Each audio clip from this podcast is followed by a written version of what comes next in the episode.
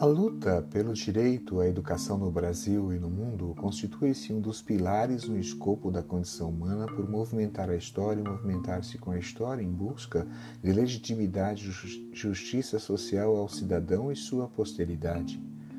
O direito estabelece e deixa claro as prerrogativas das pessoas em gozar de algo que lhes pertence que lhes confere dignidade, tonifica o referencial de reconhecimento identitário, de proteção e respeito, é, ao ponto de garantir ao cidadão que ele possa gozar de pleno movimento, transição e do, do patrimônio historicamente constituído. Ao lado do direito, o preceito do dever em salvaguardar o registro das conquistas e mais, garantir bases para que não seja solapada e relativizada quanto às premissas centrais de sua finalidade quando se fala de direito. Na evolução e amadurecimento de normativas internacionais, como a Declaração de Direitos Humanos da ONU,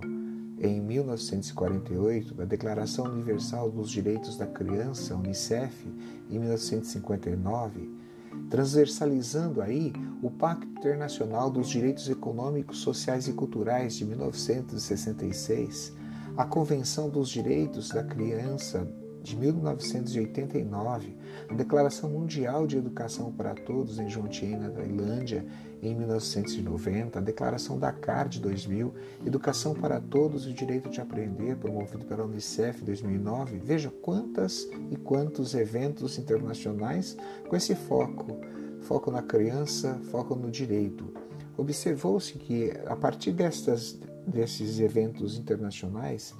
que o sentido amplo à educação tem sido objeto comum na busca por fazer valer o direito, onde este está ausente, ou mesmo quando presente, se ainda não estiver universalizado nas oportunizações sociais que fazem do humano o melhor de sua essência. É unânime a educação transforma crianças e adolescentes, juvenis e jovens, homens e mulheres, ampliando o seu conhecimento e mostra que é possível a construção de um outro mundo, por isso espera-se um mundo melhor. A educação infantil, nas primeiras décadas do século XXI, tem estado na agenda do dia, na centralidade das infâncias. Vamos destacar infâncias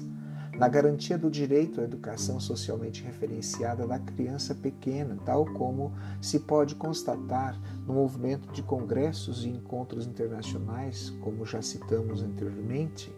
e o mais recente da Unesco de 2010, que, era, que foi a Conferência Mundial sobre Atenção e Educação da Primeira Infância, a EPI,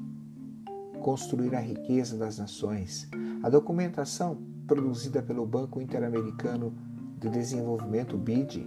denominado Os Primeiros Passos, o Bem-Estar Infantil e o Papel das Políticas Públicas, de 2015, publicado. Mais recentemente, o relatório do Fundo Nacional, Fundo das Nações Unidas para a Infância, chamado Situação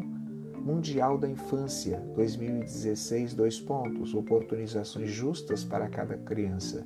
E o que isso nos aponta como caminho, como desafio e como luta? Sobretudo, nos mostra que o olhar para a criança pequena como sujeito histórico de direitos, dentre outros, em sua relação ao atendimento, a garantias educacionais e de proteção via políticas públicas ocorreu no seio de debates e estudos que começaram a perceber a criança em suas singularidades,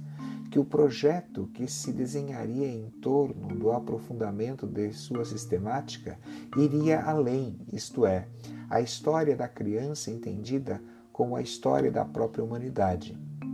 No Brasil, de maneira geral, os marcos legais acompanharam tal preocupação, expressos na Constituição Federal de 88, a LDB 96, o primeiro Plano Nacional de Educação 2001 a 2010, o segundo de 2014 a 2024 e o caderno de trabalhos e debates denominado Avanços do Marco Legal da Primeira Infância Brasil de 2016 De maneira específica, a legislação e as políticas públicas para a educação infantil foram objeto do referencial curricular nacional para a educação infantil, o chamado RCNEI, em três volumes, lançados em 98, 98 foram dois, e, e é, a gente pode dizer que foi 98A, 98B, 98C, são, foram os três volumes do mesmo ano. Os parâmetros nacionais de qualidade para a educação infantil, infantil Pequenei em dois volumes também foram lançados. É, e, além disso, outras orientações gerais. Mas ainda assim, as discussões que se encampam na atualidade orientam que muitas das prioridades listadas sofrem desvios quanto à sua finalidade e ou não foram suficientemente amadurecidas ou encaminhadas conforme as solicitações sociais. A esse respeito, em recente pesquisa, Silva 2018 aponta o seguinte: ó, se entendemos que o material humano é o principal elemento dentro da educação, principalmente dentro da creche, para onde vamos com tantas demandas? A quem compete cuidar de quem cuida? Uma das grandes angústias relatadas pelos diretores de escola da rede municipal de Sorocaba é que a educação não se trata de números, mas se trata de gente. Conforme o RCNEI, a formação do professor para a educação infantil deve ser e deve ter alicerçamento consistente nessa direção, uma vez que a criança, que é a centralidade do processo ensino-aprendizagem, necessita de uma mediação que considere suas singularidades, suas aprendizagens, seus conhecimentos prévios, sua cultura, hábitos, costumes, valores, crenças, etnias, dentre outros,